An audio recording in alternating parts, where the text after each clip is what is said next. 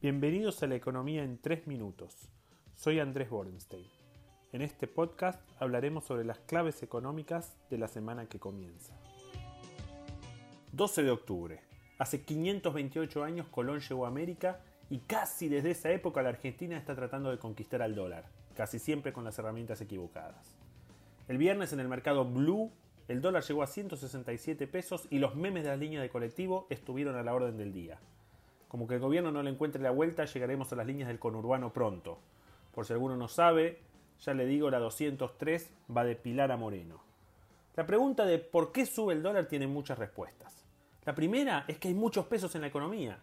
Un cálculo simple de cuánto dinero hay en función del tamaño de la economía muestra que sobra al menos el 20% del total de pesos. Estos son unos 700 mil millones de pesos. La segunda es que habrá más dinero en el futuro. Cuando el ministro Humano dice que el déficit primario será de 4 puntos y medio del PBI el año que viene, a lo que se suma un punto y medio de intereses, más el déficit del Banco Central de unos 3 puntos, es imposible no pensar todo lo que se va a emitir en 2021.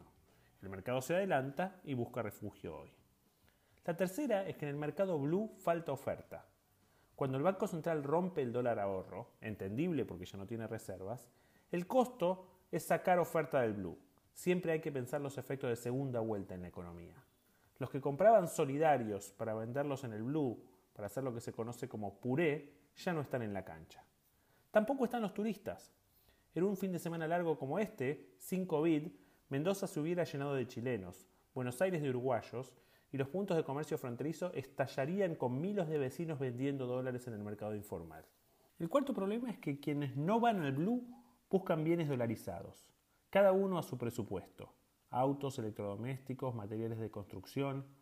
Muchos de estos bienes son importados o tienen insumos importados. Entonces el Banco Central pierde dólares por otra vía y entonces al no conseguir dominar el mercado cambiario, después de mil restricciones, se genera intranquilidad. Y hoy el dentista, el comerciante, el tachero saben a la perfección cuánto está el dólar blue o el contado con liqui. Además, las firmas locales que venden bienes dolarizados no dan abasto. Les falta personal, les faltan insumos importados, es decir, quien no puede acopiar ladrillos termina comprando blue. La quinta razón es un viejo amigo de este podcast, falta confianza. En la economía la credibilidad es clave y eso simplemente no está. La floja implementación del gobierno en, en estos meses ha minado la confianza en lo estrictamente monetario. Pero además está la reforma judicial, los ataques a la Corte, los titubeos con Venezuela, la toma de tierras que al parecer no constituye delito, entre muchos otros. Veamos un ejemplo sencillo. Desde la mitad de septiembre se fueron más de 1.600 millones de dólares del sistema bancario. Los bancos están totalmente líquidos, no hay razón para correr al banco, y la gente lo sabe. Pero el miedo de la gente no está con el banco del cual es cliente, es con los derechos de propiedad de este gobierno.